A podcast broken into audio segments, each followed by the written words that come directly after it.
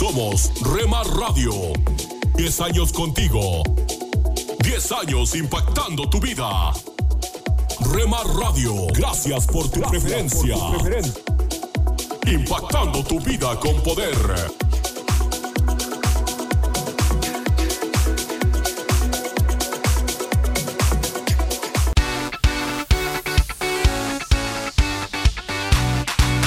Escuchas Rema Digital Radio. La radio que impacta tu vida. Con programación para toda la familia. Las 24 horas del día. Una emisora de Rema Radios y Rema Digital. Eres digno de toda gloria. Oh, no hay como tú, Dios. Reinas por siempre. Estás escuchando Tiempo devocional, un tiempo de intimidad con Dios.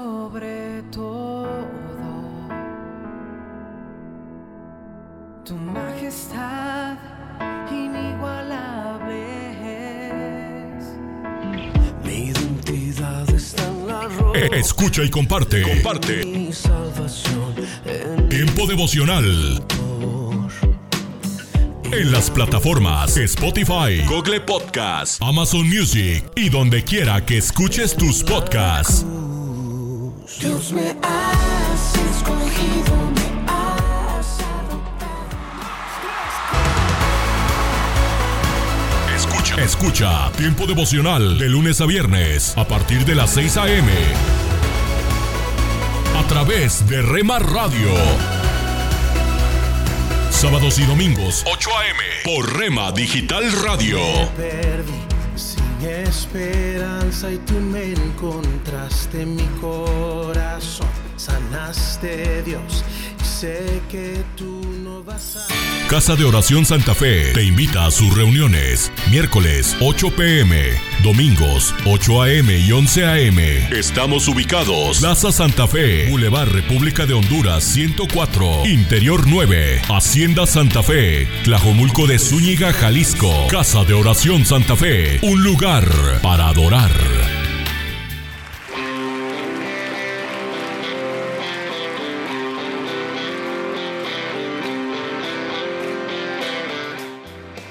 En Iglesia Puerta Abierta tendrás un nuevo comienzo.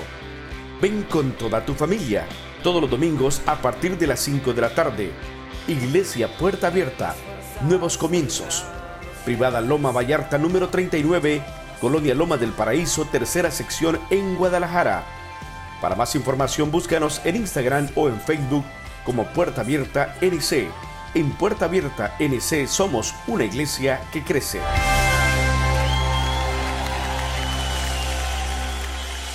Estos son los proverbios de Salomón, hijo de David. Día 12, capítulo 12. Quien ama la corrección, también ama el conocimiento. Hay que ser tonto para no aprender del castigo. El que es bondadoso, Dios le muestra su bondad, pero al que es tramposo, Dios le da su merecido. La maldad no es apoyo seguro. La bondad es una base firme. La buena esposa llena de orgullo a su esposo. La mala esposa le arruina la vida. La gente buena hace planes justos. La malvada solo piensa en engañar. Cuando habla la gente malvada, tiende trampas mortales. Cuando habla la gente buena, libra a otros de la muerte. Caen los malvados y termina su existencia. Solo queda con vida la gente buena. Al sabio se le alaba por su sabiduría.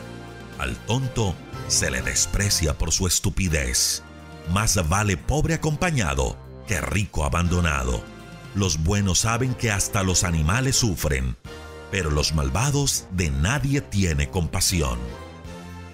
El que trabaja la tierra siempre tiene comida de sobra, pero el que sueña despierto es un gran tonto. Los malvados son esclavos de sus malos deseos, pero los buenos son como los árboles que dan mucho fruto. Los malvados caen en la trampa de sus propias mentiras. Los buenos triunfan sobre el mal. Cada uno recibe lo que merecen sus palabras y sus hechos. El tonto está seguro que hace lo correcto, El sabio hace caso del consejo. Los tontos fácilmente se enojan. Los sabios perdonan la ofensa. La gente honrada siempre dice la verdad, pero el testigo falso dice puras mentiras. El que habla sin pensar hiere como un cuchillo, pero el que habla sabiamente sabe sanar la herida. El que dice la verdad vive una larga vida. El que solo dice mentiras no vive mucho tiempo. En la mente de los malvados solo hay engaño. Entre los que aman la paz reina la alegría. El bueno no sufre ningún daño. Al malvado los males le llegan juntos. Dios no soporta a los mentirosos, pero ama a la gente sincera. Si realmente eres sabio, no presumas de lo que sabes. Solo los tontos se jactan de su estupidez. Trabaja y triunfarás. No trabajes y fracasarás. La angustia causa tristeza, pero una palabra amable trae alegría. El buen amigo da buenos consejos. El malvado se pierde en su maldad. El perezoso se queda sin comida. El trabajador la tiene en abundancia. Hacer lo bueno da larga vida. Haz el bien y vivirás.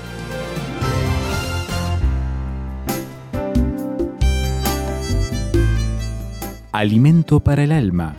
Lecturas diarias de inspiración producidas por Radio Transmundial. ¿Qué quieres que haga por ti? El ciego de la historia sabía muy bien a quién pedirle lo que necesitaba. Preguntó a qué se debía el alboroto y cuando la gente le dijo que se trataba de Jesús de Nazaret que andaba por allí, comenzó a pedirle a gritos que se compadeciera de él. Estamos refiriéndonos a Lucas 18, 35 al 43. Le pidió que lo ayudara, en definitiva, que lo sanara. Jesús escuchó su clamor, se detuvo y pidió que lo trajeran. Una vez frente a él, Jesús le hizo una pregunta que para todos era aparentemente obvia. ¿Qué quieres que haga por ti? Se suponía que era ciego y que quería recobrar la vista. Quiero volver a ver, le dijo. Petición hecha y petición respondida. Al instante el ciego dejó de serlo. Si bien la sanidad del ciego es importante, la razón por la cual Jesús lo sanó, para los lectores del Evangelio como nosotros, lo es más. Te has sanado porque confiaste en mí, le dijo Jesús. ¿Cómo lo supo Jesús? Él puede percibir los más profundos pensamientos y sentimientos del corazón de una persona. Jesús sabía que tenía fe en él. Esa fe la expresó en su clamor a él, su reconocimiento de que era el Cristo, el Señor, era Dios.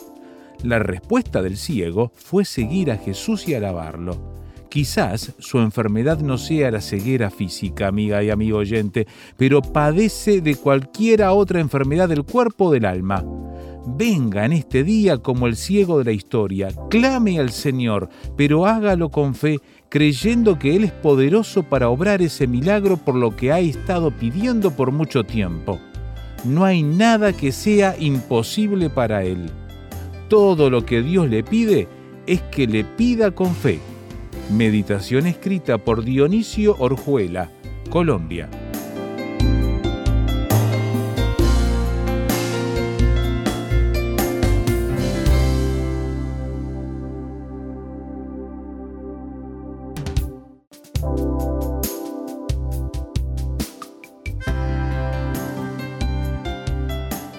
Para más información o si desea adquirir el libro Alimento para el Alma, escriba a apa.transmundial.org o llame aquí en México al 50 25 42 06. 50 25 42 06. Alimento para el Alma es una producción de Radio Transmundial.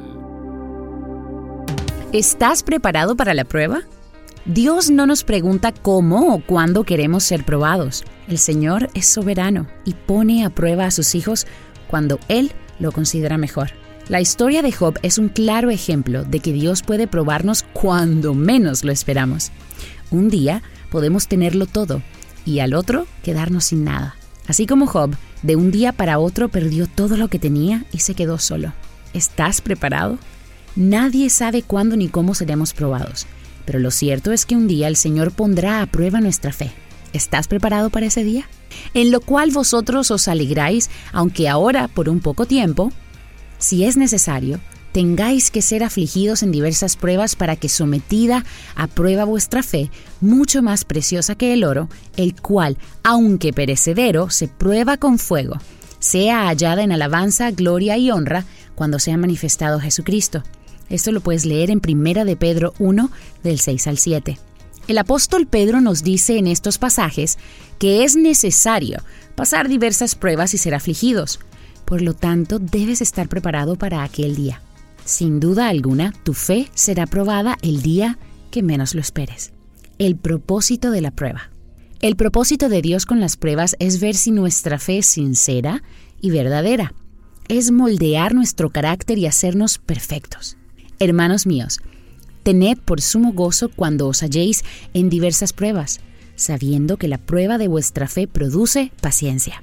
Mas tenga la paciencia su obra completa para que seáis perfectos y cabales, sin que os falte cosa alguna. Esto lo leemos en Santiago 1, del 2 al 4. Recuerda que tu fe será probada un día, pero tranquilo, Dios sabe lo que hace y nada escapa de su control. Cuando llegue ese día, confía en Dios y alábalo con todo tu corazón. Un minuto con Dios, con el doctor Rolando Aguirre. John Steinbeck dijo, el arte del descanso es una parte del arte de trabajar. Muchas veces pensamos en el descanso relacionado con el trabajo, pero ¿qué del descanso mental? Es decir, cuando necesitamos descansar de nuestros propios pensamientos. En repetidas ocasiones podemos prometer descansar y tomar el tiempo que necesitamos para reponernos físicamente, pero se ha comprobado psicológicamente algo que se conoce como descanso mental. ¿Padeces de estrés mental? ¿Padeces de cansancio mental? Probablemente estás tomando el tiempo y cambiando tus rutinas diarias para no verte afectado físicamente, pero no concibe descansar completamente. Entonces, ¿cómo podemos descansar mentalmente? Primero, reconociendo e identificando los pensamientos que nos tienen prisioneros del alma. Segundo, procesando los pensamientos negativos y que no se pueden cambiar. Tercero, buscando ayuda profesional para procesar las emociones cuando sea necesario. Cuarto, aceptar las cosas que no podremos cambiar y cambiar las que se puedan. Por último, confiar en las promesas de Dios y depositar toda nuestra confianza en Él. Te aseguro que descansar en las promesas de Dios te ayudará en gran manera. La Biblia dice en Primero de Reyes 8:56, Alabado sea el Señor, quien ha dado descanso a su pueblo, tal como lo prometió. No ha faltado ni una sola palabra de todas las promesas maravillosas que hizo mediante su siervo Moisés. Para escuchar episodios anteriores, visita unminutocondios.org. Cuando nos encontramos en momentos difíciles, olvidamos que la vida continúa, pero ante cualquier situación, debemos aferrarnos a la fe y a la esperanza.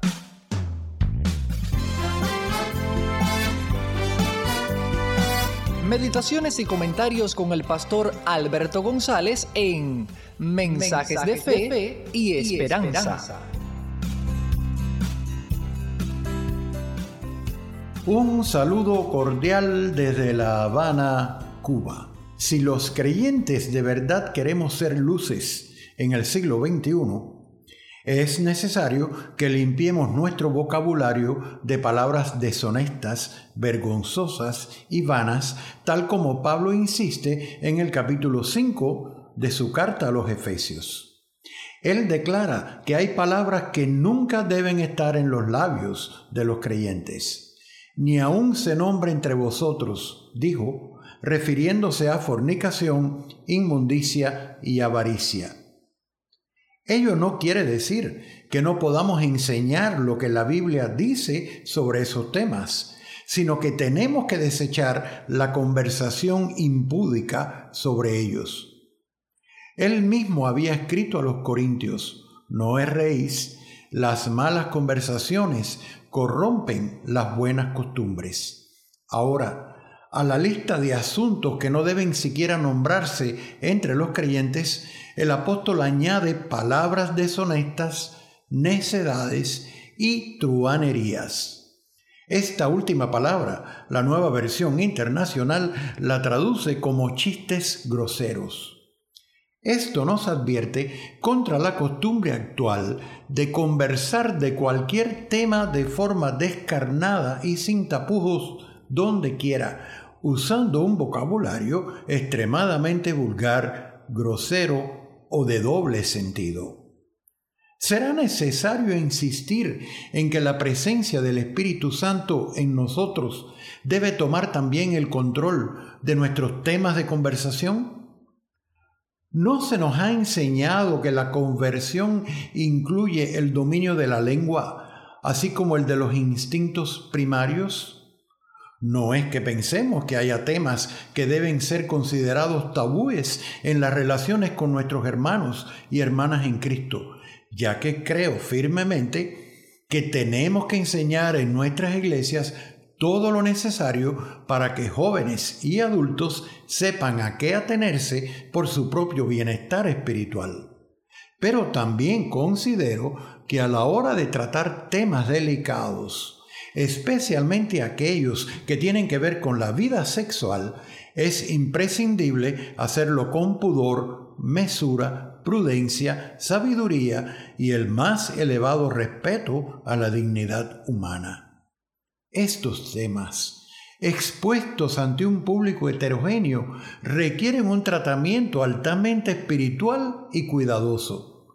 Será sensato reunir por separado grupos etarios y del mismo sexo a fin de que no se desvirtúen las costumbres ni descendamos, casi sin darnos cuenta, a esa vulgaridad desinhibida e impudorosa que se ha adueñado de gran parte de la sociedad contemporánea.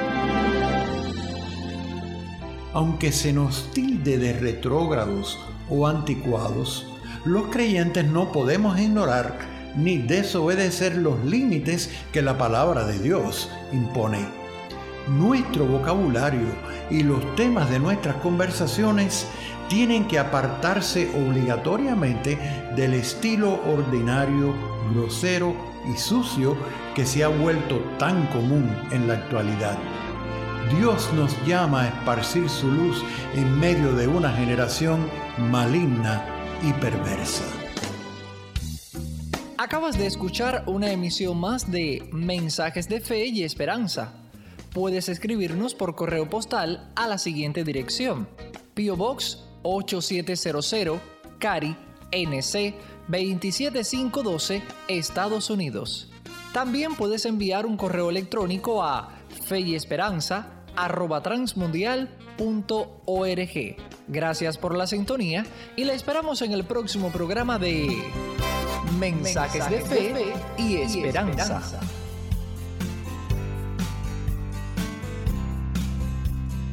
Solo una voz inspira tu vida, inspira tu vida.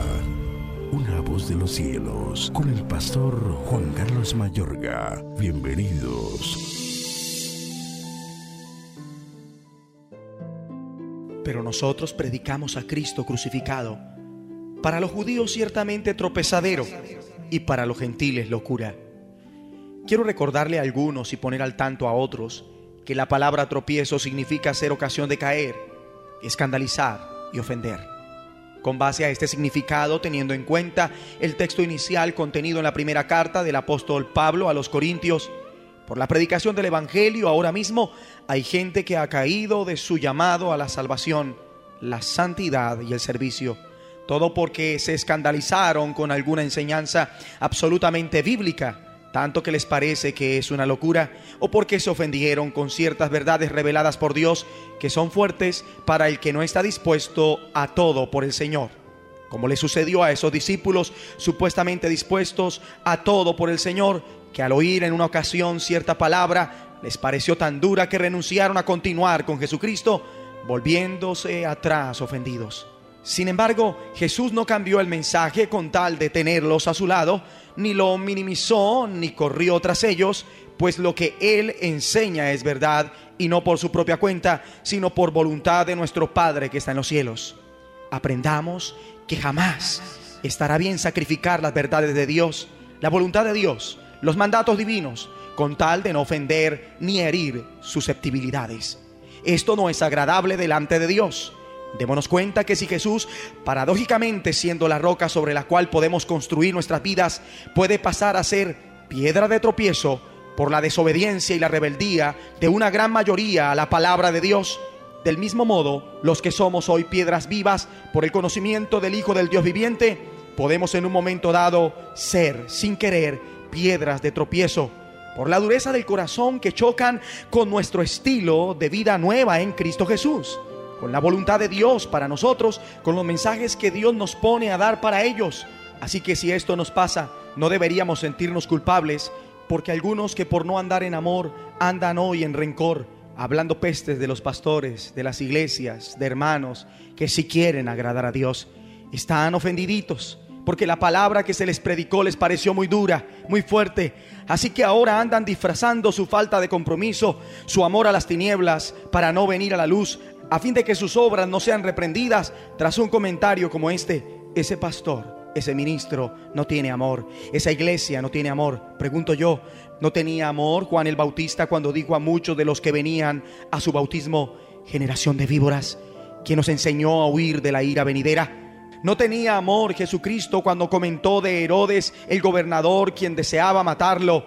Id y decid aquella zorra, he aquí hecho fuera demonios y hago curaciones hoy y mañana y al tercer día termino mi obra. ¿O no tenía amor Jesús cuando dijo cinco veces en la cara de los que se jactaban de la verdadera religión que eran unos hipócritas? ¿O no tenía amor Jesús cuando le dice a uno que pretendía servirle, condicionándolo a que lo haría luego de sepultar a su difunto padre, diciéndole, sígueme, deja que los muertos entierren a sus muertos. O se le fue la mano a Pablo cuando por el Espíritu de Dios nos recomienda, nos juntéis con ninguno que llamándose hermano fuere fornicario o avaro o idólatra o maldiciente o borracho o ladrón, con el tal ni aun comáis. Ninguno de ellos habló para contender ni para imponerse, sino por amor, porque fue Dios el que les dijo ¿qué habrían de hablar? Usted decide si continúa engañado, supuestamente ofendido, o se vuelve a Dios, a sus pastores y a su iglesia. La voz de los cielos, escúchanos, será de bendición para tu vida. De bendición para tu vida. Somos mujeres de esperanza. Unidas elevamos nuestras voces al Señor, orando por nuestro mundo.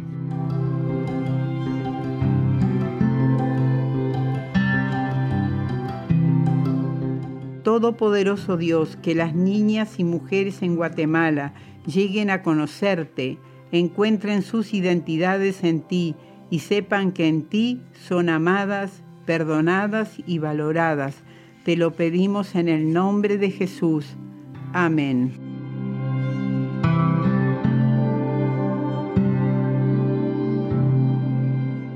Descarga el boletín de oración con todas las peticiones del mes artículos adicionales para sembrar esperanza en mujeresdeesperanza.org o solicítalo por WhatsApp al signo de más 598 91 610 610.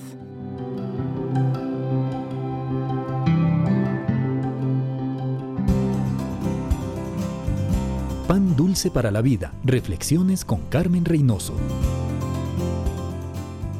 A mediados del siglo pasado, la filosofía educativa predominante era la del alemán Watson. Su pedagogía era dura, vertical, sin concesiones. Los padres debían ser fríos, nada de caricias para los hijos, porque estos se aprovecharían y no se disciplinarían. Nuestros abuelos se criaron con esa corriente. Muchos de nuestros padres crecieron sin autoestima y algunos se rebelaron. Humildad no es creer que uno no vale nada, es saber que uno vale mucho, porque Dios le ha dotado de dones, de talentos, pero a la vez es agradecido y humilde, porque sabe que lo que tiene no es por su mérito, sino por la gracia de Dios. Humildad es una característica innata del cristiano. Es poner a Dios primero, no es señal de debilidad ni de flaqueza, es una actitud de absoluta dependencia en Dios. Es el estilo de vida que hemos sido llamados por Dios y es su espíritu que nos da el poder para ser humildes. Pan dulce para la vida. Reflexiones con Carmen Reynoso. Lecturas diarias de unánimes. La lectura de hoy es tomada del Evangelio de Mateo. Allí en el capítulo 11 vamos a leer los versículos del 28 hasta el 30, donde Jesús nos dice, Venid a mí, todos los que estáis trabajados y cargados, y yo os haré descansar. Llevad mi yugo sobre vosotros y aprended de mí, que soy manso y humilde de corazón, y hallaréis descanso para vuestras almas, porque mi yugo es fácil y ligera mi carga. Y la reflexión de este día se llama Ratoneras de la Vida. Largo rato atisbó la llegada de la joven. Sabía que todas las noches, a las 10 en punto, regresaba del trabajo. Era una joven bella, atractiva, verdadera flor de Málaga, España. Tal como él lo esperaba, la joven llegó. Tan pronto como ella abrió la puerta y entró, él se abalanzó sobre ella. Sin embargo, las cosas no salieron bien. José Olmedo, el asaltante, se vio en una ratonera. La señorita corrió y alcanzó la puerta de su apartamento y escapó. Olmedo se encontró de pronto en una situación difícil. Estaba en el vestíbulo y ninguna puerta se abría a menos que pulsara el código. Dentro del vestíbulo del gran edificio de apartamentos, el joven de 22 años fue arrestado por la policía. Le llamamos ratonera a una situación que no tiene solución. También se le llama callejón sin salida y punto sin retorno. Se trata de una de esas condiciones imposibles de la vida. La gran mayoría de ellas, como en el caso de Olmedo, las producimos nosotros mismos con nuestros errores y nuestros excesos. Pero a veces, por esas situaciones ingobernables de la existencia, se producen solas. En todo caso, son circunstancias que nos atrapan en una ratonera de la vida, sin puerta de escape, sin socorro y sin protección. ¿Realmente hay ratoneras? ¿Hay situaciones insolubles? No, no las hay. Cuando todo recurso se ha agotado, siempre queda Dios. Y no es que Dios haga caso omiso del pecado. Él cambia el corazón humano para que su tendencia hacia el pecado disminuya. Su invitación es franca, firme y segura. He aquí las palabras de Cristo. Venid a mí, todos los que estáis trabajados y cargados, y yo os haré descansar. Nuestro mayor problema no es un callejón sin salida. Es el vivir la vida sin Jesús como nuestro Señor. O tratamos, debido a nuestro orgullo, de resolver nuestro propio dilema hundiéndonos más en el problema.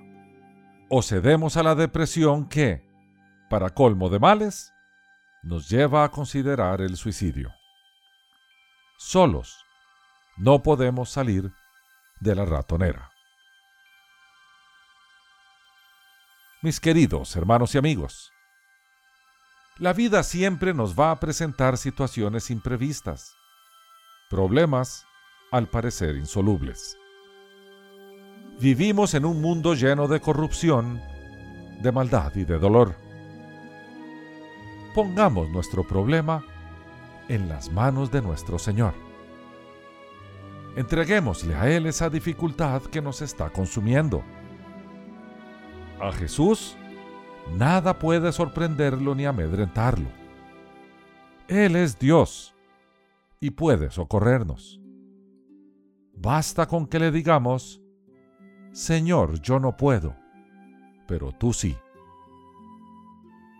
Eso no es un conjuro que saca a un genio de la botella.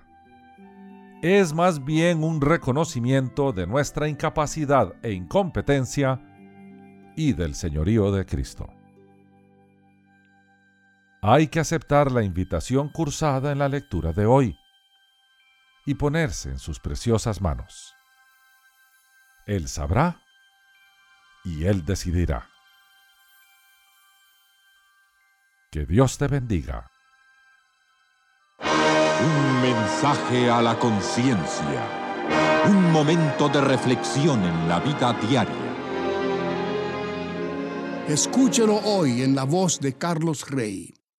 En este mensaje tratamos el siguiente caso de una mujer que descargó su conciencia de manera anónima en nuestro sitio conciencia.net, autorizándonos a que la citáramos.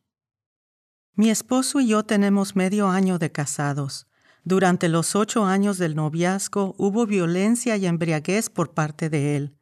Yo he permanecido fiel, pero mi esposo no. Apenas lo descubrí, no aguanté más, ya que antes me había hecho muchas cosas, como humillaciones y golpes. Pero es la primera vez que descubro una infidelidad. Me he ido de mi casa y afortunadamente no tenemos hijos que padezcan esta situación, pero no sé cómo actuar o si hice bien en irme. Este es el consejo que le dio mi esposa. Estimada amiga, cuánto sentimos lo que ha sufrido. Es evidente que cometió un grave error al hacer caso omiso del comportamiento previo de su esposo y decidir casarse con él de todos modos. Sin duda usted se convenció, así como se convencen muchas otras mujeres, de que él cambiaría después del matrimonio. Sin embargo, él no cambió y es probable que no cambie hasta que se sienta lo bastante mal como para querer algo diferente. Por supuesto, Dios tiene el poder para ayudarlo a convertirse en un nuevo hombre, pero Dios no obliga a nadie a que reciba su ayuda. Su esposo tiene que desear la ayuda de Dios y pedírsela él mismo. En cuanto a si hizo bien en irse, hay dos razones por las que creemos que sí hizo lo debido. En primer lugar, si su esposo la ha golpeado en el pasado, entonces usted corre peligro a su lado. Tal vez usted no espere que aumente la violencia de él, hiriéndola más que hasta ahora, pero él es una persona que no tiene dominio propio, así que pudiera rápidamente pasar de golpearla a matarla, sobre todo si está borracho. Usted, al igual que cualesquiera otras personas que corren semejante peligro, necesitan tomar las medidas necesarias para protegerse. La segunda razón por la que creemos que usted hizo lo debido es que su esposo le fue infiel y es muy probable que vuelva a hacerlo. Aunque muchos matrimonios pueden salvarse luego de haber sufrido una infidelidad, la violencia de la que ha sido víctima hace que sea imprudente darle otra oportunidad a su esposo. Jesucristo enseñó que el divorcio se justifica si es por infidelidad. En el caso de usted, nos preguntamos si tal vez pudiera obtener una anulación legal, ya que ha estado casada muy poco tiempo. Eso dependerá de las leyes en su país, así que sugerimos que consulte a un abogado. Recuerde que Dios la ama y desea lo mejor para usted. Ponga su confianza en Él para que le dé la fortaleza y la sabiduría que necesita para el futuro. Con eso termina lo que recomienda Linda, mi esposa. El consejo completo se puede leer si se ingresa en el sitio conciencia.net y se pulsa la pestaña que dice casos y luego se busca el caso 717. Si desea comunicarse con nosotros, puede hacerlo enviándonos su mensaje por correo electrónico a la dirección mensaje@conciencia.net. Romanos capítulo 12, versículo 12 afirma, Alégrense en, por la esperanza segura que tenemos, tengan paciencia en las dificultades y sigan orando. Tema para hoy, actitud correcta. Entonces, ¿cuál debe ser la actitud correcta ante los desafíos, ante las pruebas en nuestra vida? Aquí el apóstol Pablo nos brinda orientación clara al respecto tres acciones a desarrollar en nuestras vidas. Alegrarse, tener paciencia y ser perseverantes en la oración. Veamos el primer aspecto, alegrarse en la esperanza. Si usted tiene a Cristo como Señor y Salvador de su vida, entonces tiene la mayor y mejor esperanza que el hombre puede pudiera tener. Dios, su Padre Celestial, le ha prometido la vida eterna a través del sacrificio de su Hijo Jesucristo. Cuando llegamos a conocer, a entender y a vivir este, este aspecto fundamental de todo hombre y todo, toda mujer, tenemos esa verdadera esperanza. Y esa esperanza produce en nosotros un gozo. También el hecho que en esa promesa que nos dice justamente Dios que estaría con nosotros todos los días. Dígame si eso no es un motivo de, de alegría. La promesa, las promesas de Dios que nos ofrece esperanza. Y no es una esperanza que se basa como la conocemos en el mundo. Dios mismo, a través de su palabra, nos afirma y podemos experimentar esa seguridad que cuando Él nos dice a través de su palabra, Él lo va a cumplir. Y podemos caminar entonces en esa esperanza y esa esperanza produce en nosotros un gozo. Ese gozo es nuestra fortaleza para cada día. Entonces, no está fundamentada esa esperanza en ningún hombre, sino en aquel que nos amó tanto tanto le amó. Entonces podemos estar seguros y esa esperanza puesta en Él y esa esperanza puesta en Él produce en nosotros una alegría, un gozo, diría. Segundo, tengan paciencia en las dificultades. Nuestra lucha siempre es querer, parece, darle una manito a Dios. ¿En qué sentido?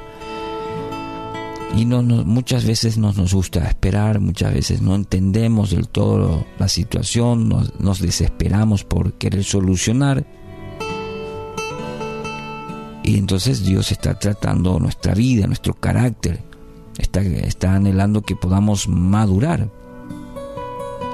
Por eso debemos tener la confianza en Dios, depositar nuestra confianza en Dios y tener la paciencia para esperar en Él. Este es el proceso de Dios en cada una de nuestras vidas. Nadie pasa por alto este proceso, nadie salta al proceso de Dios. Por eso la Biblia, la palabra habla y mucho sobre este proceso de Dios en la vida de cada creyente, en cada hijo suyo. Y la manera que lo trabaja es a través de las situaciones en nuestra vida. Para que aprendamos a esperar, a confiar realmente en Él para desarrollar los músculos de, de la fe, de la paciencia. Mire lo que dice Proverbios 16:32. Mejor es ser paciente que poderoso. Más vale tener control propio que conquistar una ciudad. A veces uno quiere ser poderoso para manejar el mundo, o su mundo en todo caso. La palabra dice, mejor es ser, paciente. Entonces pidamos por esa paciencia, ¿le parece? Tercero, perseverar en la oración. No vamos a poder tener actitud correcta, no vamos a poder ser alegres en la esperanza, no vamos a poder tener paciencia en las dificultades si no tenemos una vida de oración, si no lo fundamentamos todo lo anterior en una vida de oración. Podríamos decir entonces que todo lo anterior, la esperanza, la alegría en la esperanza, la paciencia en las dificultades, eh, viene como consecuencia de una vida de oración, de comunión con Dios. Porque solo y solo en la intimidad con el Padre vamos a recibir la dirección, la fuerza, la templanza, el aliento para nuestras vidas. Entonces nuestro estado de ánimo no debe ser el factor determinante en nuestra oración. Hoy sí, mañana no. Depende del estado de ánimo. No. Que no cese, que no mengue su comunicación, su intimidad con Dios. ¿Cuál será la, actitud correcta para su día? ¿Mm? Según este pasaje, alégrese, tenga paciencia y ore en todo momento. ¿Qué le parece estos tres elementos en su vida? Si pedimos a Dios, a su Espíritu, que nos ayude a ser alegres, como dice, sí, alegres en la esperanza, a tener paciencia y a tener una vida de oración perseverante. Hoy decida confiar en Dios, desarrolle el gozo en el Señor y cultive la paciencia en áreas donde necesita. Y hágalo mediante la oración, una oración genuina, una oración confiada en Dios. Somos Rema Radio. 10 años contigo. 10 años impactando tu vida. Rema Radio, gracias por tu preferencia. Impactando tu vida con poder.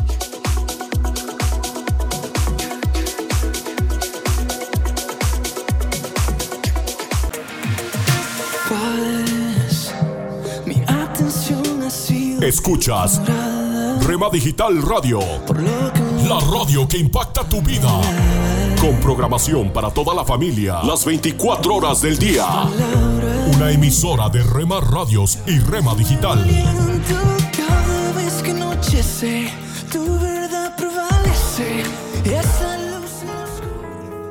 Estás escuchando Tiempo devocional, un tiempo de intimidad con Dios.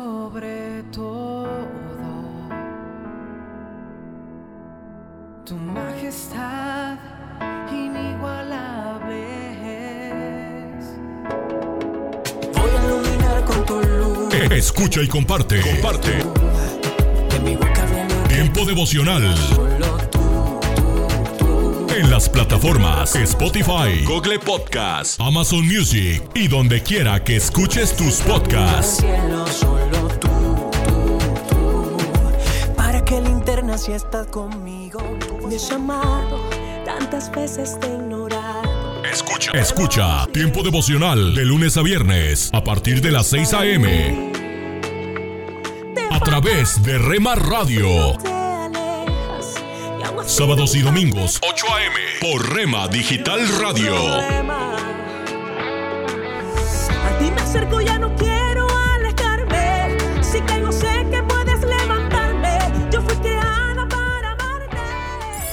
Casa de Oración Santa Fe te invita a sus reuniones. Miércoles 8 pm, domingos 8 am y 11 am. Estamos ubicados. Plaza Santa Fe, Boulevard República de Honduras 104, Interior 9, Hacienda Santa Fe, Tlajomulco de Zúñiga, Jalisco. Casa de Oración Santa Fe, un lugar para adorar.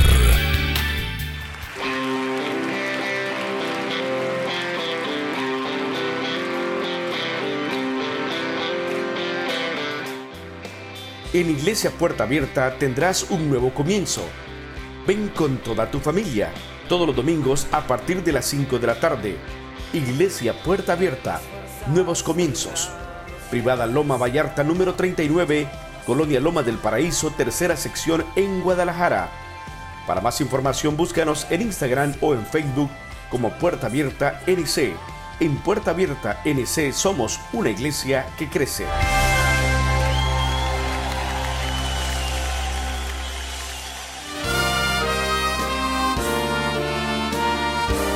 Presentamos La Buena Semilla, una reflexión para cada día del año.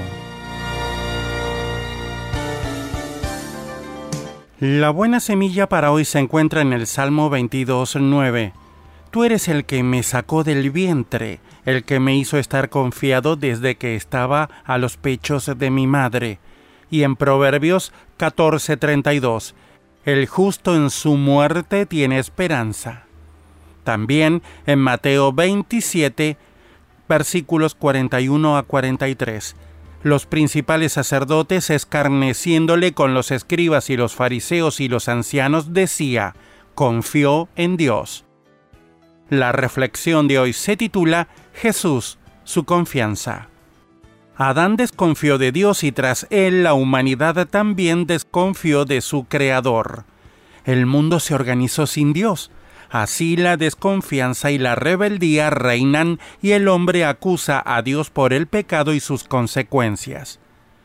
Jesús vino a este mundo y vivió en él como un hombre totalmente confiado en Dios. Dios era su Dios desde el vientre de su madre, también veló sobre él en el momento de su nacimiento. Durante su infancia, Jesús siempre confió en Dios. En plena tempestad, durmió tranquilamente en la popa de una barca, Marcos 4:38, y pudo decir, yo confiaré en él, Hebreos 2:13. Antes de resucitar a su amigo Lázaro, lleno de confianza en Dios, su padre le dijo, yo sabía que siempre me oyes. Juan 11:42. Confió totalmente en la sabiduría de su Padre. Sí, Padre, porque así te agradó. Mateo 11:26. Cuando estaba clavado en la cruz y sus enemigos se burlaban de él, cuando Dios lo abandonó, Mateo 27:46, su confianza permaneció. Proverbios 14:32. Por último, en el momento de morir, entregó su espíritu a su Padre. Lucas 23:46. Confiaba en que Dios velaría sobre él y no lo abandonaría en la muerte. Salmo 16, 9 y 10. Y su confianza no fue defraudada. Dios lo resucitó y lo sentó a su diestra. Efesios 1:20. Para escuchar este y otros programas, le invitamos que visite nuestra página web en labuenasemilla.com.ar.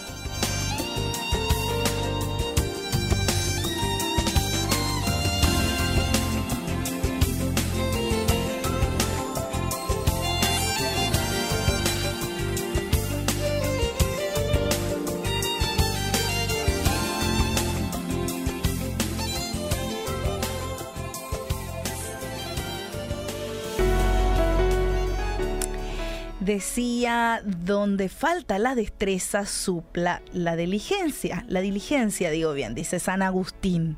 Y Miguel de Cervantes dice por su parte, la diligencia es la madre de la buena aventura. Hoy quiero contarte la historia de Thomas Schartz.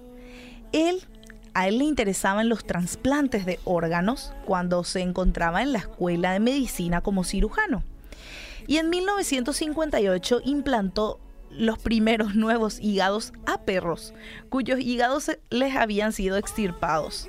Pero todos ellos murieron al cabo de dos días después de la operación. Un año más tarde, encontró una fórmula para estabilizar la circulación de la sangre y los perros sobrevivían una semana.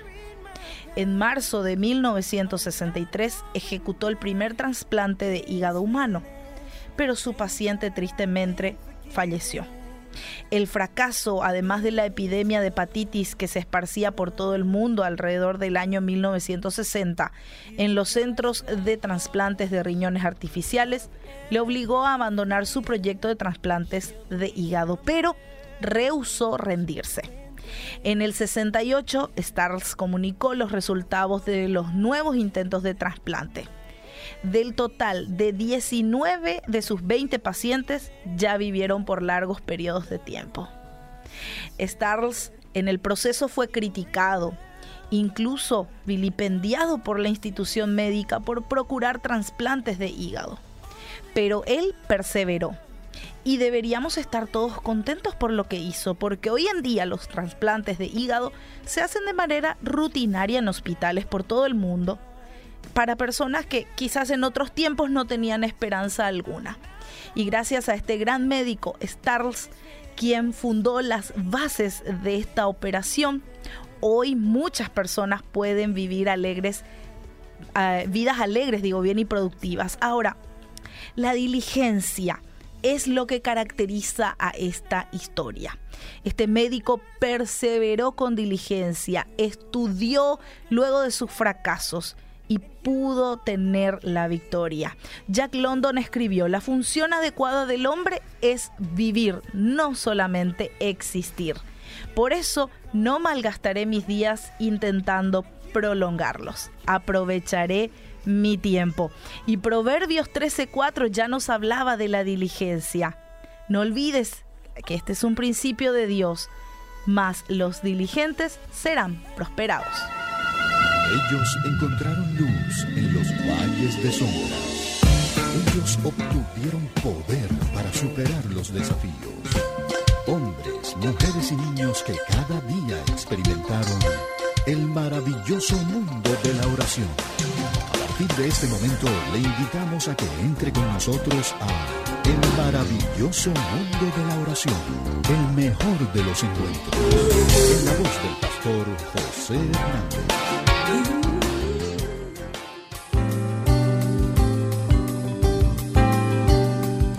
Así es amigos, soy José Hernández y es un gusto para mí compartir con ustedes una vez más el maravilloso mundo de la oración en compañía de mi operador técnico el señor Eliezer Mota. Contentos, como siempre, entusiasmados de poder seguir adelante con la serie que venimos desarrollando. Recuerden que el maravilloso mundo de la oración tiene como propósito esencial enseñarnos a orar, enseñarnos acerca del poder de la oración. Vamos a estar unos 13 minutos aproximadamente donde vamos a seguir desarrollando una serie interesante y aparte de eso vamos a acompañarlo con una canción que hemos escogido muy especialmente para la ocasión. De manera que, nuevamente, bienvenidos todos y todas.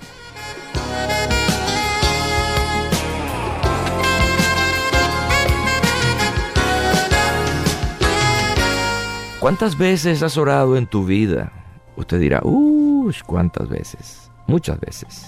Pero de esas cuantas y muchas oraciones que has hecho en tu vida, ¿cuántas de esas oraciones recuerdas? Porque, bueno, oraste con el corazón, oraste con mucha fe, quizás muy desesperado, y bueno, obtuviste un resultado, una respuesta. Y esa o esas oraciones que recuerdas se hicieron pues históricas y oraciones de testimonio que compartes con otras personas por, bueno, lo que pasó realmente como un resultado maravilloso. Bueno, hay oraciones hechas por el Señor Jesucristo que verdaderamente son históricas, son poderosas. Por eso estamos en la serie Grandes y breves oraciones de Jesucristo. Como verán, en el transcurso de esta serie la mayoría de oraciones que vamos a analizar son oraciones breves, cortas, pero que, bueno, con un resultado extraordinario. La compasión, la fuerza, muchas veces el dolor con que esas oraciones fueron hechas. Así que esta es una serie sumamente interesante. En el programa anterior analizamos la primera grande y breve oración de Jesucristo, esa oración que Jesús hizo al Padre previo a la resurrección de Lázaro. Una oración poderosa que trajo como resultado algo verdaderamente para el mundo increíble, la resurrección de un muerto llamado Lázaro. Para esta ocasión ya tengo lista mi oración, esa oración grande y breve de Jesucristo que vamos a contar ahora.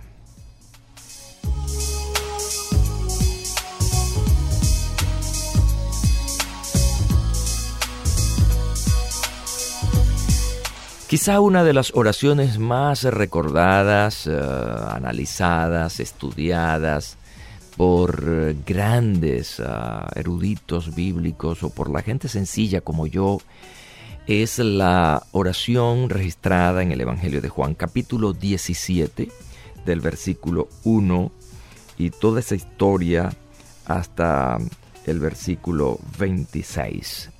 Es la oración que Jesús hizo por sus discípulos. Una oración cargada de amor, de compasión, hasta de paciencia, de compromiso que el Señor Jesucristo hizo al Padre Celestial. Comienza precisamente el capítulo 17 de esta manera. Estas cosas habló Jesús y levantando los ojos al cielo, dijo, Padre. Eh, no sé si usted viene conmigo del programa anterior, pero deben recordar que Jesús también en ese pasaje que leímos de Juan 11:41 hace casi lo mismo, ¿verdad? Levanta los ojos al cielo y comienza orando de la manera que ya le ha caracterizado, Padre. Su oración dirigida al Padre. Yo lamento mucho que mucha gente ciertamente ora o reza, como es el lenguaje dentro de ah, la Iglesia Católica, pero mm, lamento que mucha gente no comienza ni ora al Padre.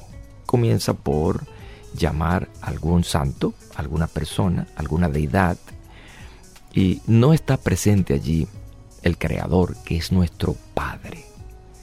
Es nuestro Padre porque Él nos hizo. Le debemos lo que somos. Por lo tanto, Jesús nos enseña que la oración debe tener un destinatario eh, o alguien específico a quien dirigirnos y ese es el Padre Celestial y por lo tanto hay esa persistencia aquí. Así que mi amigo, mi amiga oyente, cuando usted ore, recuerde, su oración debe estar dirigida al Padre Celestial en el nombre de Jesucristo. Ahora, en esta oración del Señor, eh, es un pasaje bastante extenso para los pocos minutos que tenemos verlo todo, ¿no? Pero eh, sí podemos comentar algunas cosas importantes que eh, son fundamentales aquí. Jesús en el versículo 19 dice, yo ruego por ellos. La palabra rogar es una palabra intensa, ¿saben? No es una palabra común en este lenguaje. Hay mucha intensidad en el ruego. Por lo tanto, hay mucha fuerza cuando Jesús está orando porque lo está haciendo con ruego. Y dice el Señor, no ruego por el mundo, sino por los que me diste, porque tuyos son, y todo lo mío es tuyo, y lo tuyo es mío, lo tuyo mío, y he sido glorificado en ellos. Fíjense ese carácter tan paternal de Jesucristo, tan, tan, tan posesivo. Eh, me los diste, forman parte de mí. Eh, por lo tanto, hay una cercanía allí con, con la que Jesús ora. Y está orando específicamente por aquellos que han sido añadidos a Él en el ministerio, sus discípulos. Y bueno, mm, su primera parte está aquí en una oración muy especialmente, en una petición muy especialmente, para que ellos sean guardados del mundo, sean protegidos del mundo. Aquí el mundo tiene que ver con, el sistema, ¿no? con lo que reina eh, en nuestro entorno. El mundo penetrante, el mundo que domina, que controla, que muchas veces es anti Dios en su mayoría pues, de, actuaciones, eh, los peligros de la vida. Y Él está pidiéndole al Padre Celestial que los guarde del mundo. En una ocasión Jesús dijo, en el mundo tendrán aflicción, pero confíen, yo he vencido al mundo. Así que el mundo que nos rodea es un mundo eh, penetrante, es un mundo controlador, eh, por lo tanto un sistema imperfecto porque no es, no es, no es divino, entonces genera ese tipo de situaciones, de conflictos Jesús está pidiendo ahora, guárdalos del mundo, guárdalos del mundo. Em, Jesús está orando para que el Padre los santifique, santifícalos en tu verdad, tu palabra es verdad. De manera pues que los principios establecidos en la palabra, que es la verdad, puedan tener una gran influencia en los discípulos. Santificar tiene que ver con consagrar, con apartar a alguien o algo para. Así que eh, apartados totalmente del mundo para vivir en la verdad de Dios, en los principios de Dios. Y qué maravilloso es eso que podemos observar aquí en esta maravillosa intercesión de Jesús por sus discípulos. Pide que sean uno, que ellos eh, tengan unidad. Qué importante esto, ¿verdad? Jesús pide que sean uno, como tú y yo, Padre, somos uno. Y esto para que esto tenga un efecto en el mundo, para que crean. Y se parece mucho a la oración que Jesús hizo frente a la tumba de Lázaro. Lo pedí para que ellos crean que tú me enviaste. Ahora Jesús está diciendo que sean uno para que el mundo crea. Y esto es un llamado de atención para los cristianos. Que esta oración que Jesús ha hecho tenga un verdadero efecto en la vida de todos los que somos creyentes, en que estemos unidos en esos principios, en esa palabra que el Señor ha establecido para todos aquellos que creen.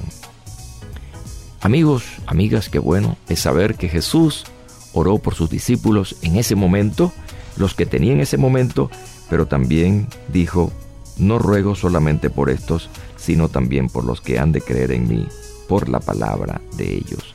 Así que allí estamos incluidos nosotros. Ya Jesús oró por nosotros y pidió nuestra protección y pidió que seamos santificados y pidió que seamos uno.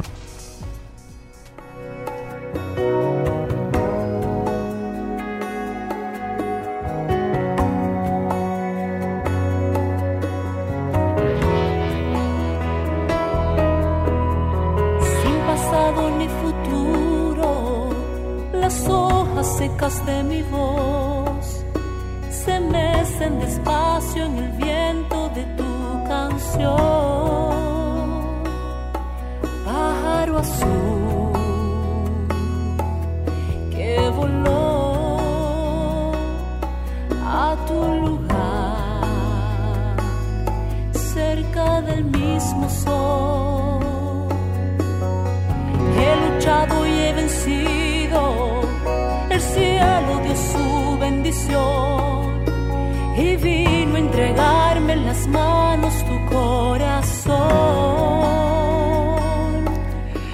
Amigos, gracias por estar conmigo hasta el final de esta entrega maravillosa de nuestro programa El maravilloso mundo de la oración.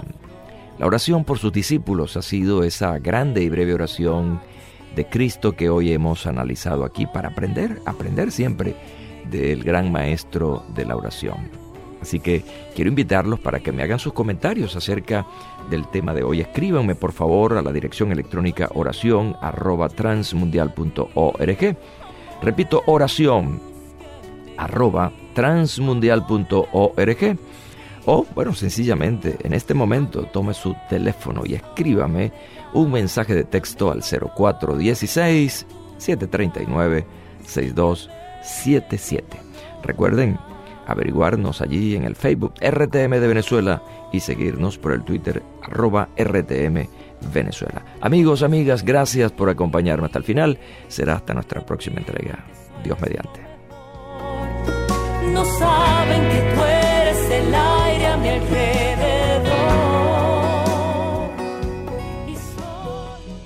Párate a un lado. Observa el paisaje a tu alrededor. Alza la vista a conceptos eternos. Recuerda que lo esencial es lo invisible a los ojos. Haz una pausa en tu vida.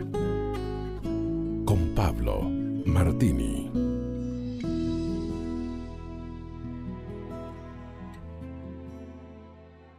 El gran error de Eva al ser tentada por Satanás en aquel paraíso perdido del Edén fue confundir la verdad declarada por Dios tocante al peligro de desobedecer la prohibición de comer del árbol del conocimiento del bien.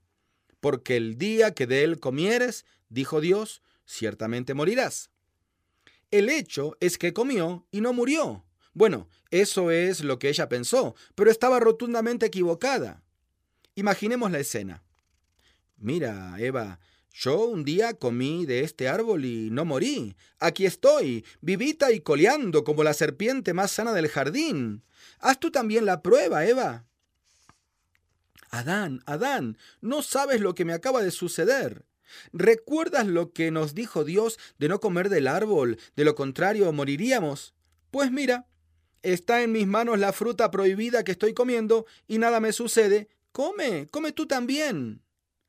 Tanto Adán como Eva ignoraban que en aquel mismo día comenzó su muerte.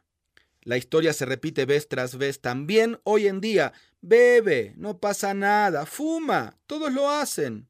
Mira, al fin y al cabo cree en Dios a tu manera, y si no quieres creer, pues simplemente exige que te respeten y no creas. O cree en lo que se te antoje. La cosa es creer en algo. Y la lista continúa y continúa con ejemplos que evidencian el razonamiento que gobierna las mentes de los seres humanos de hoy en día, argumentando que hagas lo que hagas, todo sigue igual. Nada sucedió y nada va a suceder. ¿Lo puedes ver? Caminan cegados por el mismo engañador y por el mismo engaño hacia un final de caos y de muerte eterna, en eterna separación del mismo Dios que les dio la vida. Cuidado, tarde te darás cuenta que estabas comiendo de la dulce fruta de tu propia muerte. Usted puede conseguir estas mismas reflexiones como texto de lectura para cada día del año adquiriendo el libro devocional Una pausa en tu vida. Si desea saber más de nuestro ministerio, visite nuestro sitio en internet labibliadice.org. Gracias por escucharnos. Solo un minuto. Todo ser humano es pecador, perdemos los estribos, cometemos errores y somos egoístas, pero Dios ofrece perdón a todos los que lo acepten. Sin embargo, a muchos les resulta imposible perdonarse. ¿Por qué? Porque a veces nos es difícil aceptar el perdón de Dios.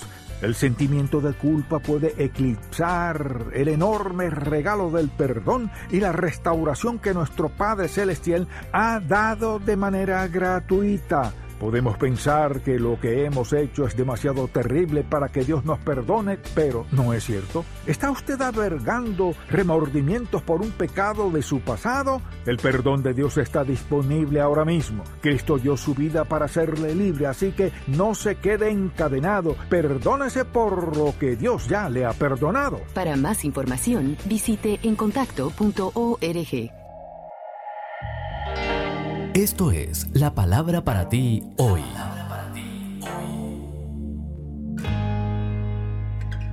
Y la palabra para ti hoy es Convierte tu pérdida en ganancia, segunda de una serie de tres, escrita por Bob Gass. En Mateo 3:8 leemos, demuestren con su forma de vivir que se han vuelto a Dios. Cuando los líderes israelitas le pidieron ayuda a Jefté, estaban consternados y querían usarlo.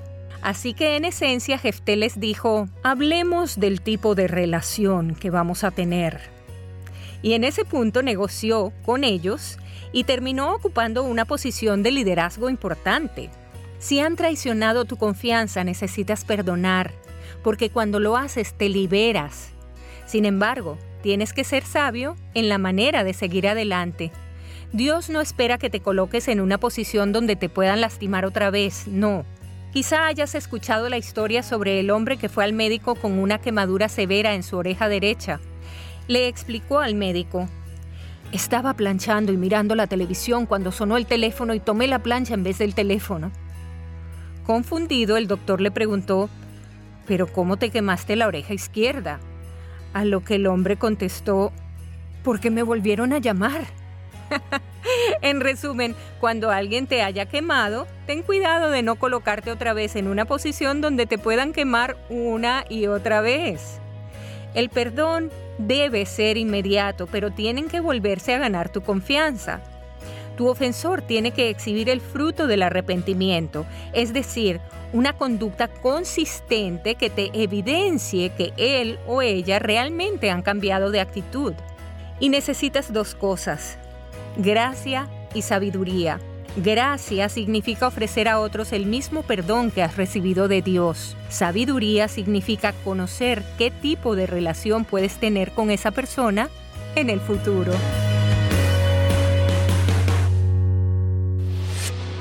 Lectores de la Biblia, bienvenidos a la sinopsis de la Biblia.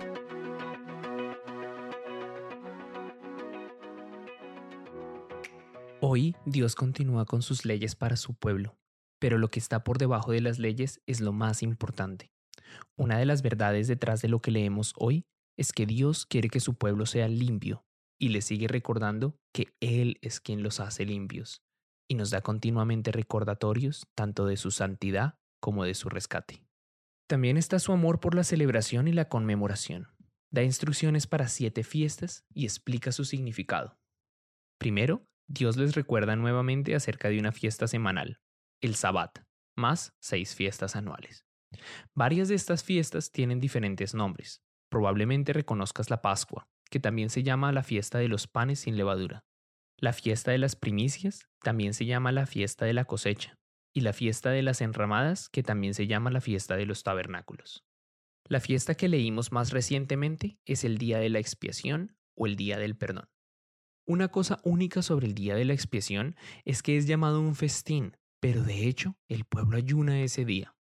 Es parte de lo que significa cuando dice se humillarán ustedes mismos. Este es el día más sagrado y solemne del año. En lugar de comer, ofrecen su comida a Dios. En todos los demás días festivos no tienen permitido hacer ningún trabajo regular, pero se les permite hacer el trabajo de ofrecer sacrificios y preparar comidas. El día de la expiación, sin embargo, exige cero trabajo.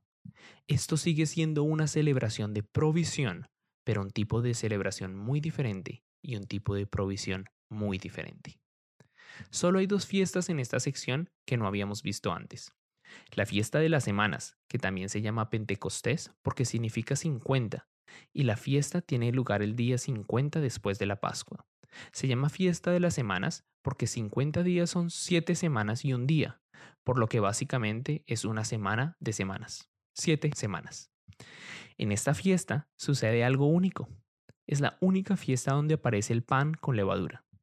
Dios les dice que tengan dos tipos de pan, sin levadura y con levadura. Aquí hay un gran simbolismo. El pan sin levadura representa a los israelitas y el pan con levadura es un presagio del día en que los gentiles, no judíos, serán traídos a esta familia. La fiesta de las trompetas también se conoce como Rosh Hashanah, el año nuevo judío, pero en este caso es una señal de los 10 días antes del día de la expiación. Los israelitas se refieren a este tiempo de arrepentimiento como los días de asombro. Esto hace referencia a lo que aprendimos no hace mucho. El temor de Dios, que consiste principalmente en deleite y asombro, nos acerca a Él y sirve para producir justicia en nosotros. Sus días de arrepentimiento y asombro conducen al día de la expiación, cuando somos purificados. A algunas personas les resulta problemático que Dios solo acepte el mejor sacrificio. Parece poco amoroso, tal vez porque en el fondo sabemos que no somos un buen sacrificio. Estamos manchados y ciegos, con costras y aplastados, y tememos que Dios nos rechace.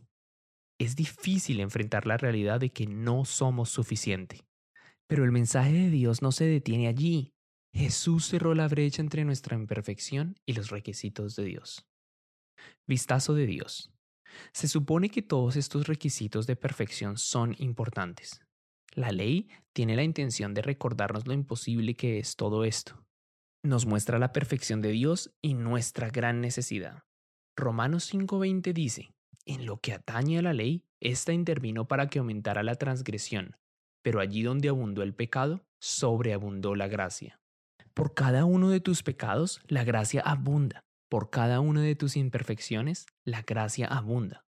Romanos 5:21 continúa diciendo, a fin de que, así como reinó el pecado en la muerte, reine también la gracia que nos trae justificación y vida eterna por medio de Jesucristo nuestro Señor. Estamos tentados a fijar nuestros ojos en nosotros mismos y buscar la perfección. Pero cuando hacemos eso, perdemos de vista el hecho de que Él ha provisto el sacrificio perfecto en nuestro lugar. Qué hermoso es que todavía quiera estar cerca de nosotros a pesar de que somos imperfectos. Alabado sea Dios por proporcionar el sacrificio perfecto, nuestro Señor Jesucristo. Él es donde el júbilo está. La sinopsis de la Biblia es presentada a ustedes gracias a B-Group, estudios bíblicos y de discipulado que se reúnen en iglesias y hogares alrededor del mundo cada semana. ¿Qué piensas acerca de la evidencia bíblica sobre Jesús y sus afirmaciones? ¿Qué significa que creas en Él? El pensamiento de hoy está escrito por Bill Crowder. Bill escribe. Cuando Doris Kearns Goodwin decidió escribir un libro sobre Abraham Lincoln, el hecho de que ya se habían escrito 14.000 libros sobre el decimosexto presidente de Estados Unidos la intimidó. ¿Qué más se podía decir sobre este amado líder? Al final, su nueva visión sobre el estilo de liderazgo de Lincoln hizo que el libro fuera muy valorado y criticado favorablemente. El apóstol Juan se enfrentó a un desafío diferente al escribir su relato del ministerio y la pasión de Jesús. El último versículo del Evangelio de Juan declara, y hay también otras muchas cosas que hizo Jesús, las cuales, si se escribieran una por una, pienso que ni aún en el mundo cabría los libros que se habrían de escribir. Juan tenía más material del que podría usar. Así que su estrategia fue concentrarse en solo unos milagros selectos que respaldaban a lo largo de su relato las afirmaciones yo soy de Jesús. Sin embargo, detrás de esta estrategia había un propósito eterno, pero éstas se han escrito para que creáis que Jesús es el Cristo, el Hijo de Dios, y para que creyendo tengáis vida en su nombre. Entre las montañas de pruebas, Juan proporcionó muchas razones para creer en Jesús. ¿A quién puedes contarle sobre Él hoy? Oremos. Padre, fortalece mi fe con evidencia sólida para que pueda vivir realmente para Jesús. En el nombre de Cristo. Amén. El pensamiento de hoy fue traído a ustedes de parte de Ministerios Nuestro Pan Diario. Les habla Henry Tolopilo voz del programa Gracia a vosotros en otro momento de gracia. Le preguntaron al Señor Jesús cuál era el mandamiento más importante. Y él contestó, amarás al Señor tu Dios con todo tu corazón y con toda tu alma y con toda tu mente. Este es el gran y primer mandamiento. Y el segundo es semejante a este, amarás a tu prójimo como a ti mismo. Jesús no buscó el amor superficial, sino un amor que antepone las necesidades de otros a las suyas. El amor de Dios es el remedio contra la parcialidad. Pídale a Él cada día que le enseñe cómo expresar su amor al prójimo. Les habló Henry Tolopilo en otro momento de gracia.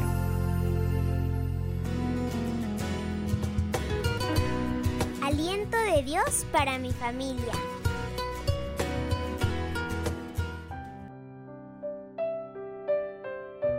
Cuando perdonas, recibes salud completa, pero qué difícil es. ¿Qué tal? Considero que el único quien tiene autoridad para hablarnos acerca del perdón es Jesucristo. Cuando estaba en la cruz, perdonó a un delincuente cuando le dijo, De cierto te digo que hoy estarás conmigo en el paraíso también perdonó a todos aquellos que habían gritado, crucifíquenlo. Levantó los ojos al cielo para decir, Padre, perdónalos porque no saben lo que hacen. ¿Por qué abordo el tema del perdón? Porque es de los asuntos que dejamos guardados en un cajón. A muchos les cuesta hablar. Es un tema que han dejado en el olvido. ¿Pero han sanado? No Muchas veces omitimos el tema del perdón porque tenemos miedo de abrir aquellas heridas que no han sanado. Es pedirle a nuestra memoria que recuerde aquellos eventos muy dolorosos, las palabras que nos causaron daño. Y tengo que decirlo, en muchos casos no fueron solo un par de palabras o un par de eventos. Fueron meses o hasta años de dolencias, de martirio, y de dolor. Solamente Dios nos ha dado la capacidad de soportar una injusticia o un gran sufrimiento para no enloquecer. Pero también debemos reconocer, no perdonar nos hace mucho daño. ¿Qué dice el Señor Jesucristo? En Marcos capítulo 9, versículo 25, dijo a sus discípulos, Cuando estén orando, primero perdonen a todo aquel contra quien guardan rencor, para que su Padre que está en el cielo también les perdone a ustedes sus pecados. El Señor nos conoce, sabe que en nuestro corazón guardamos resentimientos y rencor. También sabe que perdonar es de los asuntos más complicados. Por eso estableció el escenario perfecto para perdonar. Dijo cuando estén orando. El perdón no es simplemente declarar, ya te perdoné, no pasa nada. Lo cierto es que sí pasan muchas cosas. Hay molestia, enojo, coraje, indiferencia y rechazo. En muchas familias, por falta del perdón, se tratan como enemigos. Se disparan las peores armas como si estuvieran en un campo de guerra. Es necesario perdonar, lo sabemos, pero algunos preguntan, ¿qué hago para perdonar de verdad? Lo intenté y no puedo. Jesucristo nos enseña que para perdonar debemos prepararnos por medio de nuestra relación con Dios. Necesitamos no solamente que el Señor nos convenza de hacerlo, también que nos provea las fuerzas, el valor, el ánimo y la paciencia. Perdonar a una persona que nos ha ofendido implica movernos en un terreno minado o explosivo, mayormente cuando la otra persona no reconoce que nos ofendió o nos humilló, se burló y nos puso como culpables. El perdón solamente de palabras no sana nuestro corazón. Se requiere el perdón que proviene de Dios. Así como Jesucristo perdonó, Él puede darte esa capacidad, pero tiene que ser en un momento de oración. Cuando hablas con Dios y le dices, no puedo perdonar, pero tampoco debo omitir este asunto. Debo dar ese paso, pero no puedo hacerlo. Te aseguro que mientras estás hablando con Dios, te proveerá la oportunidad. Él mismo puede propiciar un encuentro donde la otra persona sea confrontada y reconozca que te ofendió. Lo más importante antes del perdón es tu oración, que hables con Dios que aceptes tus limitaciones, tus debilidades, tu temor y tus sentimientos de molestia. El Señor te entiende, te ayudará.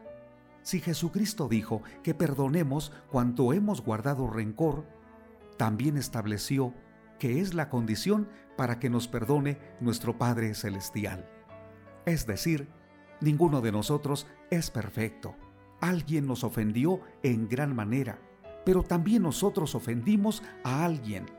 Es necesario perdonar y también pedir perdón.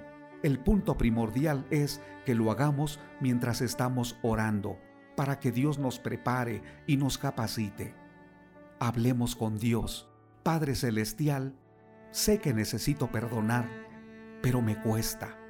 Ayúdame. Te necesito. En el nombre de Jesús. Amén. Te invitamos a compartir este devocional. Cada mañana al despertar.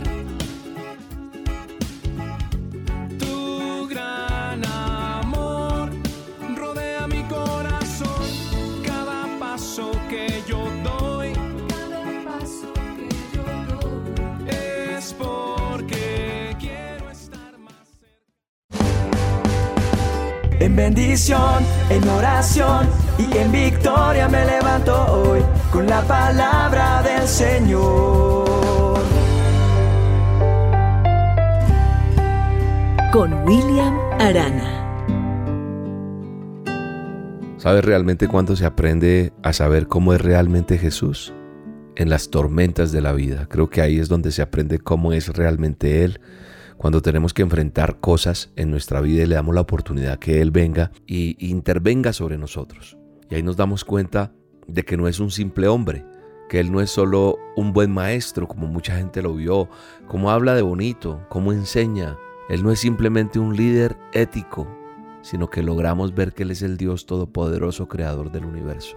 ¿En qué me baso para decir lo que estoy diciendo? Cuando yo leo Marcos 6:49, en adelante me doy cuenta que Él dice en su palabra, me enseña lo siguiente, dice que cuando ellos lo vieron, está hablando de los discípulos, que caminaba sobre el mar.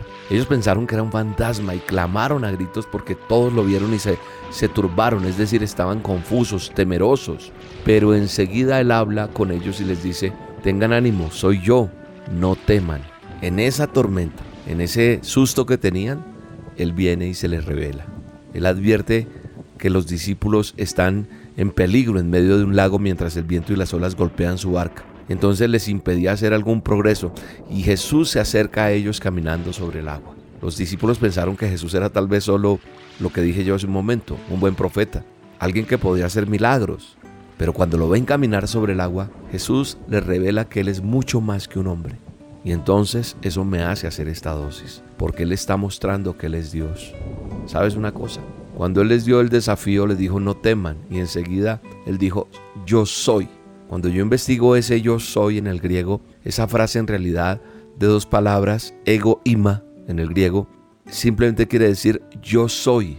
¿Y por qué es tan importante ese yo soy? Porque es el nombre de Dios. No fui o seré o espero ser. Y cuando Jesús nos dice yo soy, cuando Dios habla que Él es, está diciendo que no necesitas tener miedo porque Él es Dios. Y eso es más que suficiente. Y Él te está diciendo hoy, por el momento que puedas estar pasando, por la tormenta que estés. No necesitas quien te dé un trabajo. Necesitas al yo soy, al Dios que da trabajos, al que da oportunidades. No necesitas un plan, necesitas la persona de Cristo en tu vida. No necesitas un sistema, necesitas un Salvador. No necesitas un nuevo objetivo en tu vida, necesitas a Dios. Cuando nosotros estamos pasando por tormentas, solamente tenemos que recordar que Dios no está lejos, que Él no es apático o desinteresado, porque Él es el yo soy y Él te llevará a través de la tormenta y Él está contigo. Yo no sé qué sueles mirar cuando tienes tormentas en tu vida. ¿A qué te agarras? ¿A qué te aferras? Yo hoy te digo, mira a Dios y habla con Él. Sé sincero, sé sincera. Y vas a ver que Dios es el Todopoderoso. No sé qué es lo que necesitas, pero sí te puedo decir que Dios es lo único que puede haber en tu vida para que hayan cambios radicales. Y espero que a través de esta dosis lo hayas aprendido y tomes decisiones firmes a partir de este momento. Padre, bendigo la vida de la persona que me está escuchando. Abrázala con el amor tuyo y permítele ver quién eres tú. En el nombre de Jesús. Amén. Los montes se estremecen, demonios huyen de él.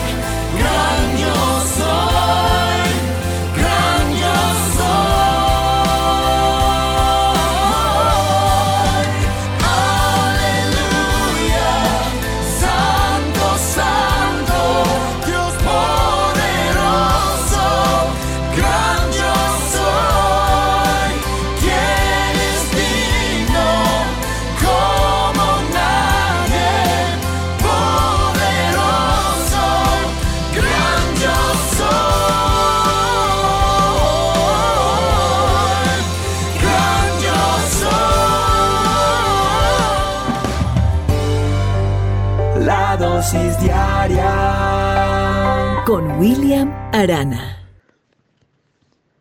Muy buenos días. Esta mañana abrimos la escritura en el Evangelio de Lucas, Lucas capítulo 16. Lucas capítulo 16, versículo 19. Dice, había un hombre rico que se vestía de púrpura y de lino y hacía cada día banquetes con esplendidez. Había también un mendigo llamado Lázaro que estaba echado a la puerta de aquel lleno de llagas y ansiaba saciarse de las migajas que caían de la mesa del rico, y aun los perros venían y lamían las llagas. Aconteció que murió el mendigo y fue llevado por los ángeles al seno de Abraham. Y murió también el rico y fue sepultado.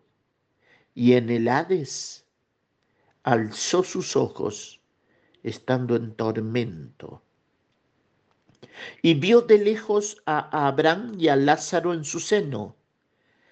Entonces él, dando voces, dijo, Padre Abraham, ten misericordia de mí, y envía a Lázaro para que moje la punta de su dedo en agua y refresque mi lengua, porque estoy atormentado en esta llama.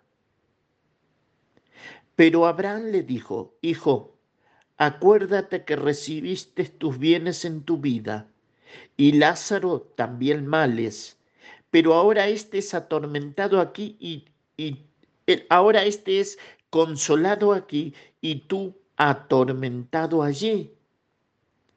Además de todo esto, una gran cima está puesta entre nosotros y vosotros, de manera que los que quieren pasar de aquí a vosotros, no pueden ni de allá pasar acá. Entonces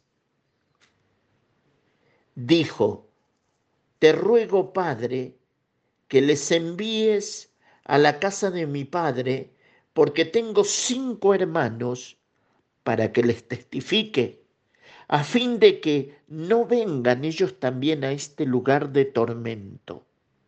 Y Abraham les dijo, le dijo, a Moisés y a los profetas tienen, óiganlos.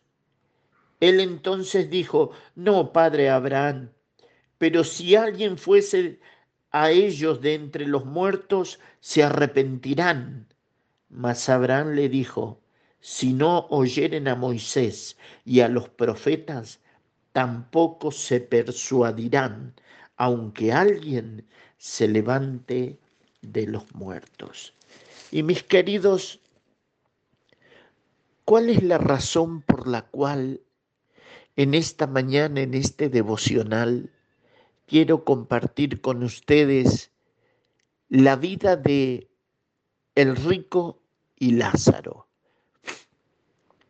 Partamos de la base que el rico no está en el infierno por ser rico está en el infierno porque no confió en quien tenía que confiar. Y el mendigo no está en el seno de Abraham porque es pobre, porque al cielo no se va por lo que se tiene, sino por lo que se cree. Y esta mañana Dios nos llama a mí, a usted, a todos los que decimos que tenemos a Cristo en nuestro corazón a una profunda reflexión. ¿Por qué razón? Podamos mirar para adentro en esta mañana y chequear nuestra salvación. Hemos creído en Cristo como nuestro único y suficiente Salvador. ¿Hemos pedido perdón por nuestros pecados? Hemos invitado a Cristo a entrar en nuestra vida para que no sea solamente el Salvador, sino el Señor. Mira, este hombre dice que hacía banquetes con esplendidez cada día. Y sin duda tenía muchos amigos. Pero la Biblia dice que murió fue sepultado y en el infierno alzó sus ojos estando en tormento. Y mis queridos, la Biblia va a decir en Primera de Juan capítulo 5 versículo 13, estas cosas os escribo a vosotros que creéis en el nombre del Hijo de Dios, para que sepáis que tenéis vida eterna. No solamente es creer en Cristo, sino también saber que por haber creído en Cristo, tengo vida eterna. Y esa, ese es el desafío en esta mañana, chequear nuestra salvación. Estoy segura, seguro, que si mi vida termina hoy en este mundo, me espera mi Salvador en la gloria. Y quizás se haga un silencio, ¿verdad? Porque es cuando comenzamos a meditar si verdaderamente estoy en Cristo.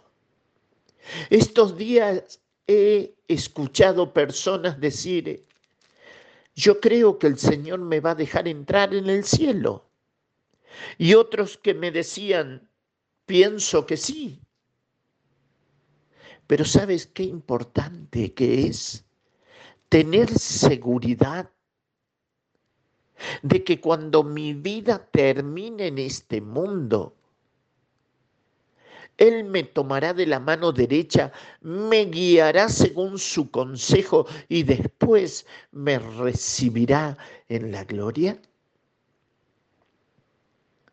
Y el hecho de leer este pasaje y ver que la escritura nos va a mostrar dos caminos, uno que conduce al cielo y el otro que conduce al infierno. Cristo dijo, estrecha es la puerta y angosto el camino que lleva la vida, y pocos son los que por él andan. Pero ancha es la puerta y espacioso el camino que lleva la condenación, y muchos son los que por él andan y que en esta mañana cada uno de nosotros podamos chequear delante de Dios nuestra salvación. ¿Sabes? Cuando Cristo es nuestro Salvador, hay un profundo deseo en el corazón de amar la palabra, de predicar la palabra, de enseñar la palabra, de vivir la palabra. Entonces, ante estas, ante estas condiciones, que cada uno de nosotros pueda meditar en su salvación. Cuando Cristo es nuestro Salvador, impacta de tal manera nuestra vida que anhelamos poder llegar a otro con el mensaje de salvación. ¿Es tu realidad esa? Para pensar, ¿verdad? La Biblia habla de una eternidad de condenación y una eternidad de vida eterna. Cristo dijo, no se turbe vuestro corazón. Creéis en Dios, creed también en mí. En la casa de mi Padre muchas moradas hay. Si así no fuera, yo lo hubiera dicho, dijo el Señor. Voy pues a preparar lugar para vosotros.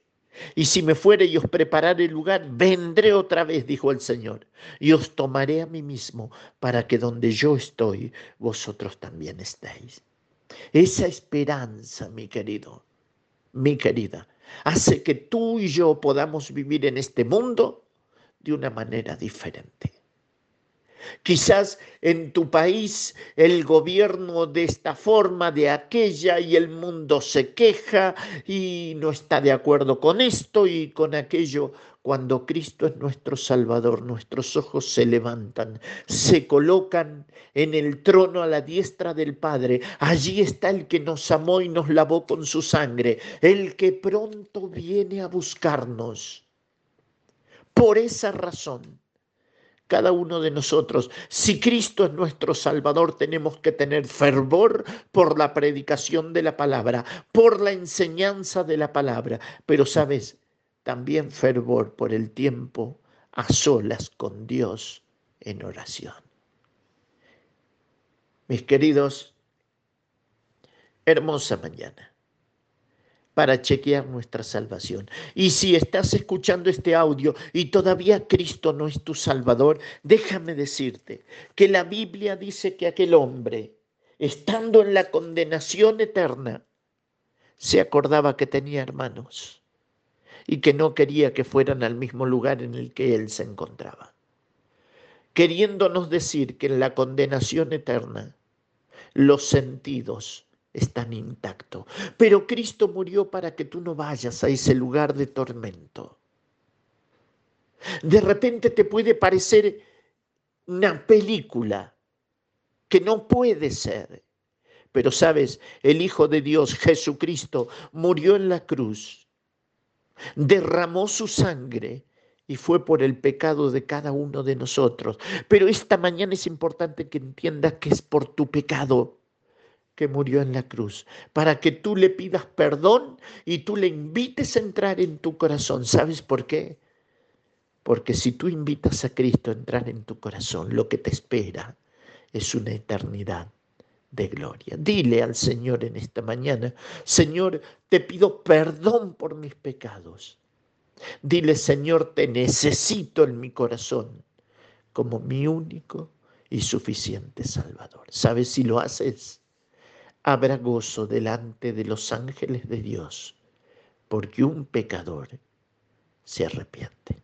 A Dios sea la gloria en esta mañana y a nuestras vidas sus bendiciones.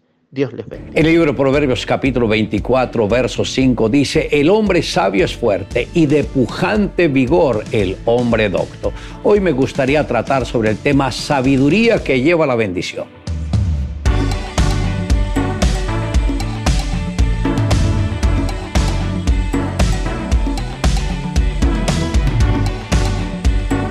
En este mismo libro de Proverbios, Salomón escribió, el principio de la sabiduría es el temor de Jehová. Los insensatos desprecian la sabiduría y la enseñanza. Eso está en el verso 7 del capítulo primero de Proverbios. La sabiduría a la que se refiere Salomón es a aquella que nos ha sido dada por revelación divina. La fuerza y el vigor pujante son cualidades que diferencian al hombre de las demás personas. Un gran ejemplo lo encontramos en las cinco piedras que David escogió para enfrentar al gigante Goliat. Estas piedras deberían estar completamente lisas, entendiendo que esas mismas piedras en el arroyo antes no eran lisas, pero la corriente del agua levantaba cada piedra y la estrellaba con otra y luego con otra y así sucesivamente hasta que fue libre de todas las asperezas que tenía para convertirse en el instrumento más poderoso para derribar al gigante más temido. De igual manera, lo que hace a un hombre fuerte es la manera como éste soporte los golpes de la vida y tome cada circunstancia como una oportunidad para depender más de Dios. Una persona escogida por Dios deberá ser moldeada y enfrentada en el conocimiento de la palabra para que pueda convertirse en alguien que cumplirá el propósito de Dios en esta tierra. Entre más adversidades usted haya tenido en la vida, mayor será la fuerza interior que va a desarrollar. Dios precisa de creyentes que tengan un carácter conforme al suyo, tal como fue la vida del rey David, que desde una temprana edad fue moldeado por el poder de Dios hasta alcanzar la medida correcta para convertirse en el instrumento que Dios usó para bendecir a la nación de Israel. Y Dios estableció un pacto perpetuo con David y con su descendencia desde sus primeros años David tuvo un corazón tierno y sensible a las cosas de Dios. Sufrió las consecuencias que son normales en cualquier familia contemporánea. Fue víctima del rechazo de parte de todos los miembros de su familia, razón por la cual las tareas menos atractivas las tenía que hacer él. La firmeza de carácter se vio en la vida de David por la manera como David David reaccionaba frente a cada situación, pues lo hacía con un corazón obediente y fiel a lo que su padre le había confiado. David tenía muy claro el concepto de la responsabilidad. Él sabía que tenía que responder ante su padre por la misma cantidad de ovejas que éste le había confiado y nunca lo defraudó. Esta es la historia del pastor Alain Alonso. Cierto día se encontraba en una de nuestras convenciones internacionales. En esta convención habían unas 14 mil personas reunidas y el Espíritu de Dios se estaba moviendo. Mientras tanto, Alain se preguntaba, ¿podrá un joven empresario llegar a ser pastor? Y con ese deseo empezó a clamar desde lo más profundo de su corazón para que el Señor lo tocara ese día le dijo, Señor, si eres tú, por favor te pido que me unjas. En ese momento sintió que una mano le tocó y al instante cayó al piso sintiendo que le ataban las manos y los pies con hilos muy delgados, pero que eran demasiado fuertes que lo dejaron completamente inmóvil.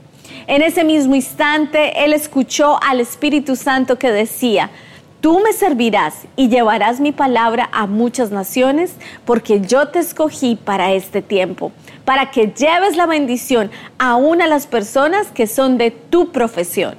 Cuando él recobró nuevamente el sentido, se dio cuenta de que no había nadie en el auditorio. Todos ya se habían ido y él pudo comprender que era una manifestación de Dios en su vida. Aquella experiencia le mudó su corazón y Dios ha cumplido en él todo lo que le ha prometido. Hoy en día, Alain es un pastor, un pastor comprometido en la obra de Dios a nivel nacional e internacional.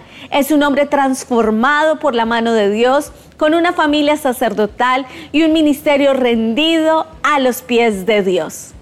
Le invito a que me acompañe en la siguiente oración. Amado Dios, gracias porque has extendido tu misericordia a cada uno de nosotros y nos has preparado espiritualmente para aquellos momentos difíciles cuando tenemos que enfrentar la adversidad.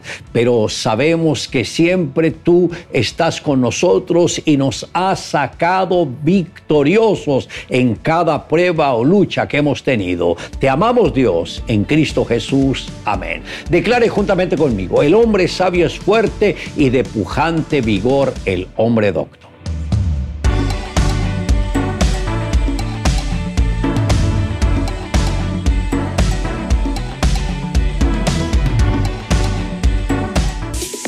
Somos Rema Radio. 10 años contigo. 10 años impactando tu vida. Rema Radio, gracias por tu preferencia. Impactando tu vida con poder.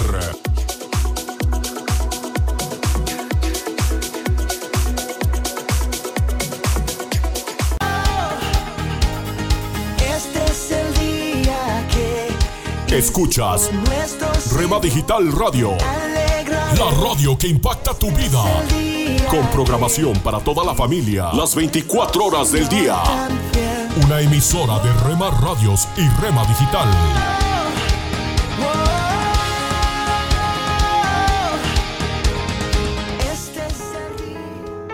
Estás escuchando Tiempo devocional, un tiempo de intimidad con Dios. sobre todo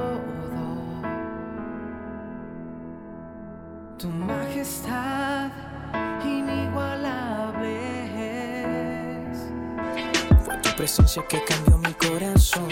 Escucha y comparte. Comparte. Dolor, no te cuánto Tiempo devocional. a En las plataformas Spotify, Google Podcast, Amazon Music y donde quiera que escuches tus podcasts.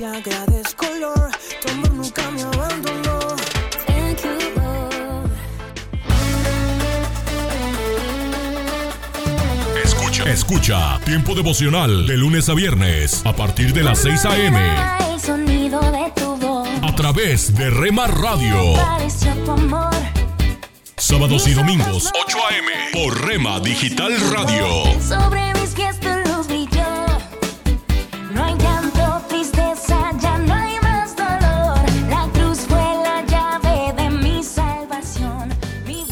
Casa de Oración Santa Fe te invita a sus reuniones. Miércoles 8 pm, domingos 8 am y 11 am. Estamos ubicados. Plaza Santa Fe, Boulevard República de Honduras 104, Interior 9, Hacienda Santa Fe, Tlajomulco de Zúñiga, Jalisco. Casa de Oración Santa Fe, un lugar para adorar.